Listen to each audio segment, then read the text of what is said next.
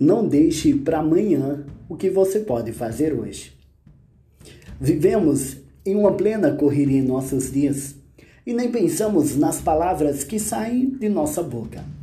Deus nos deu a boca para proferirmos palavras de bênçãos e não palavras de maldição. Infelizmente, temos a tendência de deixar o inimigo usar a nossa língua para proferirmos calúnias, fofocas, mentiras, exagerando as coisas. Cuide-se, pois o inimigo ele usa de momentos estratégicos para lançar sobre nós as suas artimanhas.